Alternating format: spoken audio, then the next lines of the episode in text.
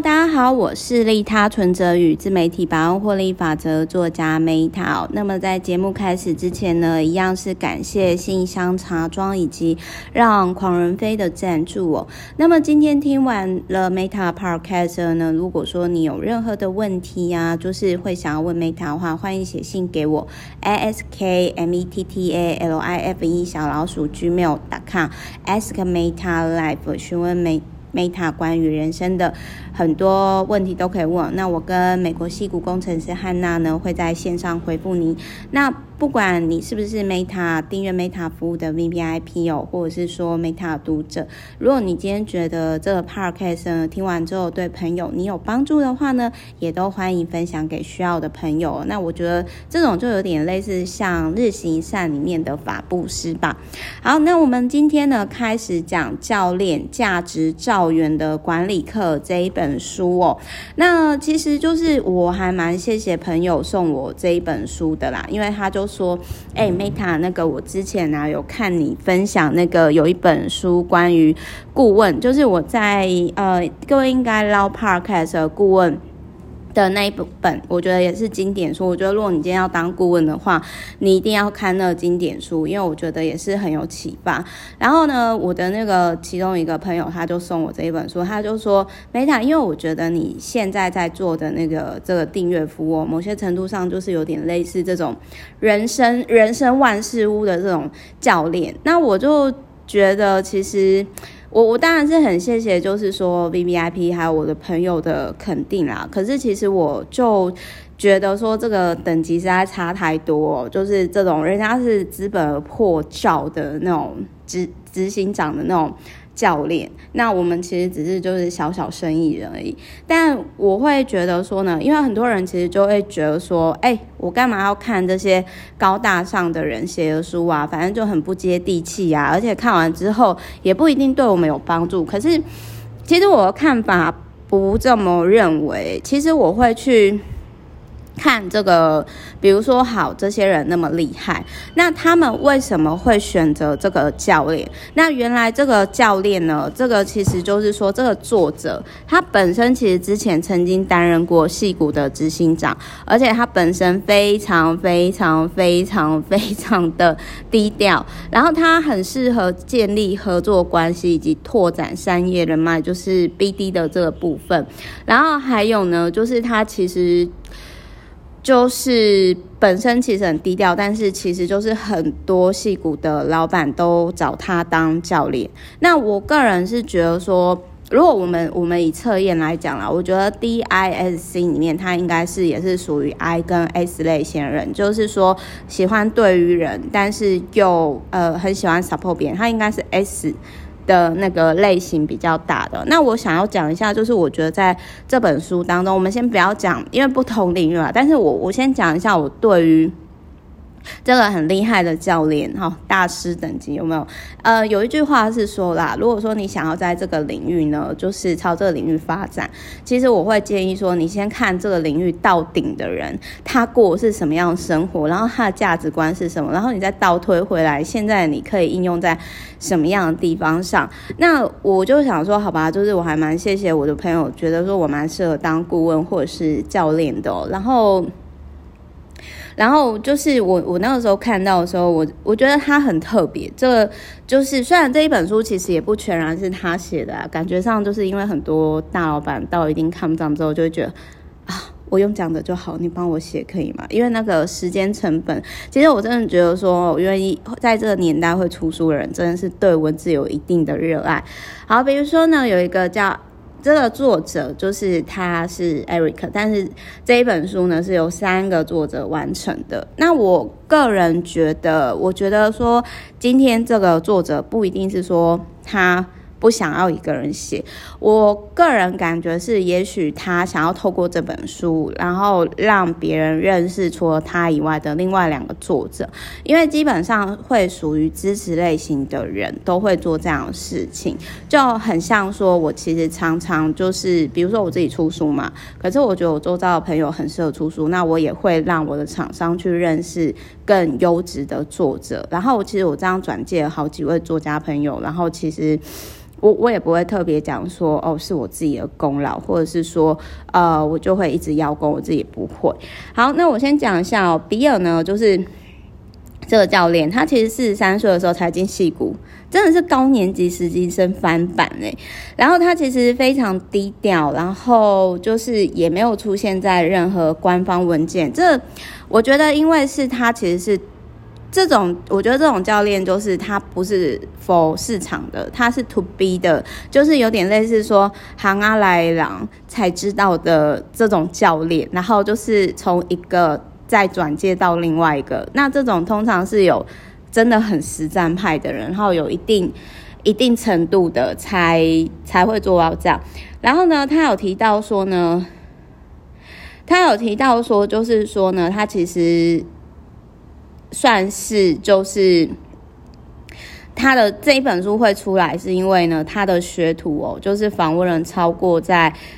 科技软体业业界超过一百人的。顶尖人士，然后总结这个商业教父的传奇领导哲学，然后呢，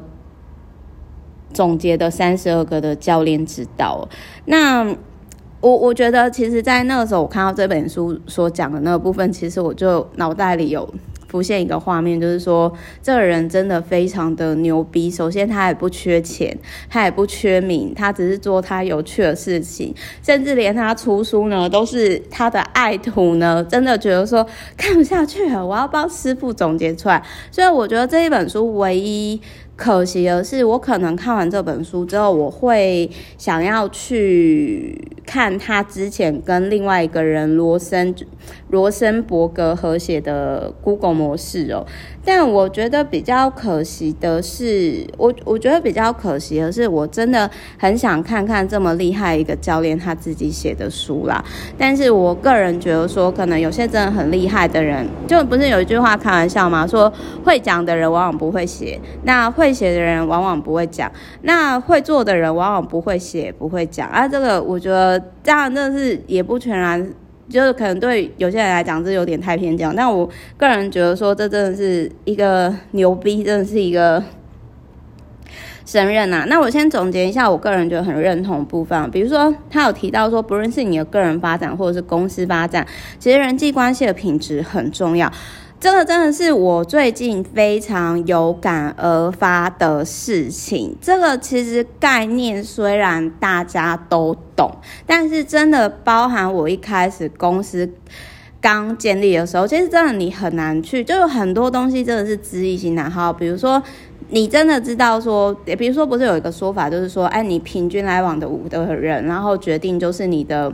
年收入嘛，年年收入嘛，就是如果你想要赚钱，你当然要跟比你混得好的人一起。那如果说你常常都跟那种混不好的人在一起的话，你的年收怎么可能会成长？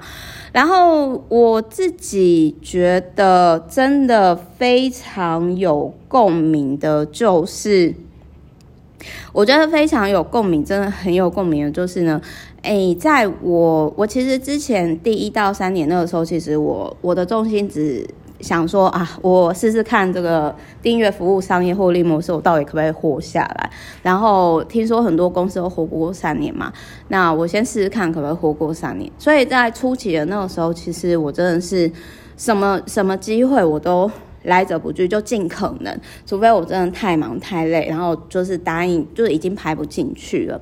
但是那个时候就发生到我的核心团队的成员就劝我，我也很谢谢我的员工，他们就说 m e a 我觉得你花太多时间在 social，而且很多往来对象，他们其实会觉得。”就是他们不是那么喜欢，也不是那么 OK。然后我那个时候其实我还觉得说，嗯，这就当磨练吧。但是其实后来你真的，我我举个例子来说好了。我今年呢，其实我就是提升我们公司订阅服务的金额好几倍。然后当然订阅人数是有下降，然后所以我的服务品质提升。然后呢，我的时间也增加。然后最惊人的是，在疫情这一波的情况下呢，我们公司的营业额没有降，还是有成长的，只是幅度可能没有我一些朋友那么高，过得那么爽这样。所以我那个时候就心里在想说，啊，那如果早知道我可以这样子好好生活，还有天天去，因为像我最近就被我另外几个那个老板朋友亏啊，就说 Meta 你现在是退休了，你呢哈，天天给我去海边，你呢你不要太过分哦，还去冲浪什么的。可是后来我其实就在想说，其实我已经是很幸福了耶。那为什么我之前要把自己搞成这么忙碌？然后。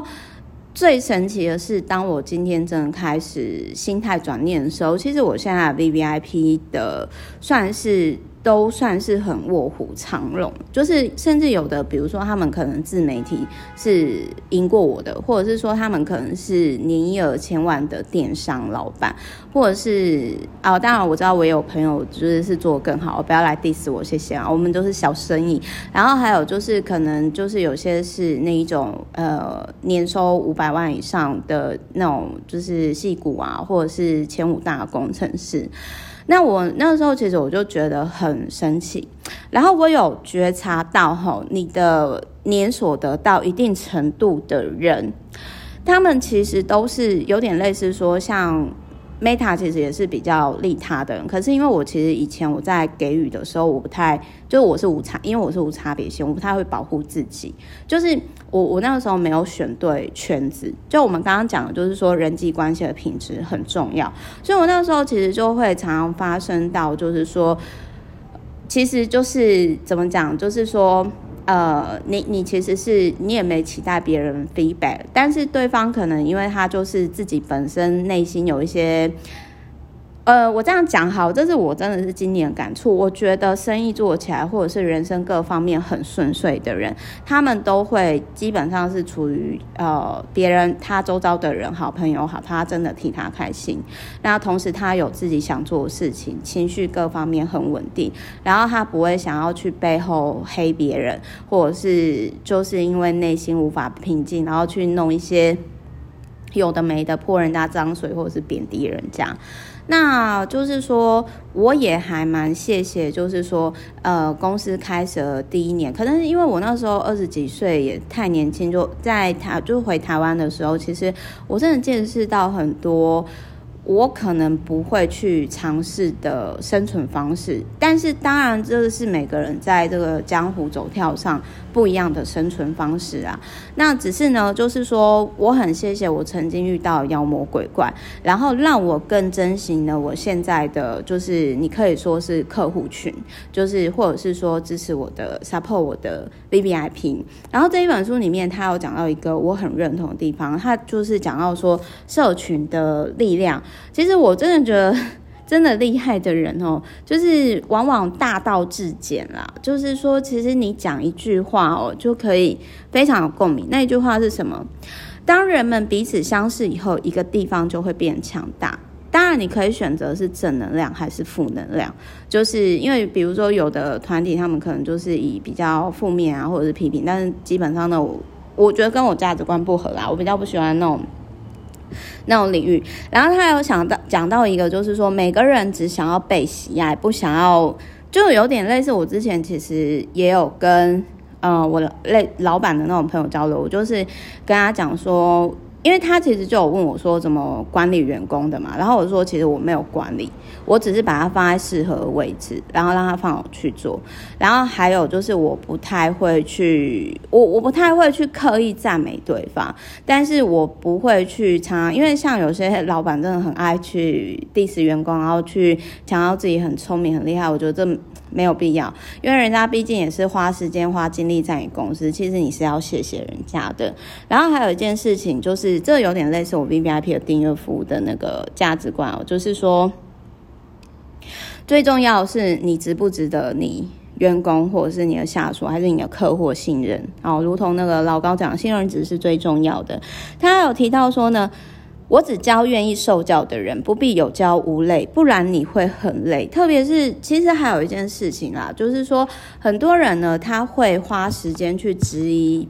那种作者或者是讲师的事，他把很多情绪跟能量都是用在于怀疑别人。但我会觉得说，因为很多人就是说，诶，像比如说我现在。今天是我沙滩步行冥想的第二十一天嘛，那其实就是说我常常就是会觉得说，哦，我觉得这个很有趣，这本书很好玩，那我就开始做好。可是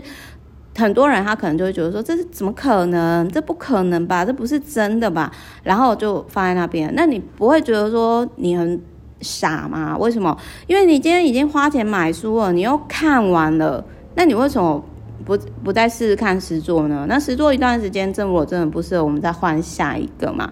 那很多能力其实就是在我，其实我真的是那种属于，就是我我真的就觉得说，哦，我不会太太多时间去批判，除非说这个领域我真的是看到，我觉得哦，这个我经历过，好像跟我不太一样，那算了，可能这本书不适合我试做。可是，在我不知道的时候，我看到这个作者，我觉得讲很有道理的时候，我都会先做再说，然后一段时间之后，我再修正内化成适合自己的版本。好，我最后讲一下哦，虽然。他是很多很厉害的人的教练哦，但是这一本书也有讲一个很好笑的地方，就是他的徒弟呢，就是有讲到说，好，就是这个教练他不是一个会讲好听话的人，他常常呢会用独特的方式说他爱你、哦。这个徒弟有没有真的很理解他？就是比如说，他就说你讲那什么屁话，这么简单你也能出错，你是个小傻瓜。但是我跟各位讲哦，其实一个人他怎么讲哦，一点都不重要。重点是呢，有些人他是有点类似说有质有量有多稳。那有有的时候是他讲话不好听，可是他会帮你擦屁股，甚至他会带你避免你下次犯错，这才是真的好师傅。所以其实就是说我反而现在过三十以后，其实我会尽量避开那种讲话他甜的如糖。然后 always 正能量那一种，甚至我会觉得那种人很有事，我会心里可能想要跟他保持距离。我反就有点类似说真小人跟伪君子呢，我选择真小人。商场上呢，某些程度上哦，你如果没有一定程度的灵活弹性啊，或者你可以说小聪明、小心机啦，就是真的有时候是必须要这样才能有一定程度的获利。所以，我个人是觉得说呢，就是老板。他到某一定程度的时候，其实他会需要说真话的朋友，而说真话的朋友不一定要讲话好听，但是你要成为老板的教练，就是特别是像戏骨啊这些很厉害的老板或者是 CEO 的教练，你也一定要三两三，你也一定要曾经有这样的资历过。所以我想这是这个教练他其实非常低调，但是他一直在这个领域的原因，而且重点是他的模式很难被人 copy。这是说真的，因为不是每个人都都都可以有他这样的经历。然后还有一件事情，我后来去理解到一件事情，就是很多厉害的人之所以低调，是会有原因的。因为呢，太多的人他们看到以后，他们就会想要 copy。所以我会建议你，就是说，在任何一个东西，你还没有做到一个说你觉得可以。跟各位分享的时候，我建议先闭上你的嘴巴，就有点类似说，如果我今天我订阅服务没有到百万以上，其实即使出版社那时候找我邀约出书，我应该也不会答应这样子。那再来第二件事情就是说，可以分享的最好是跟好事对大家赚钱哈，或者是。资资讯有帮助的地方，这是人性。不然你今天你赚钱，你又没有教大家怎么赚钱，或者是今天你很幸运，你没有没有教大家怎么幸运，你会被别人讨厌，这就是人性。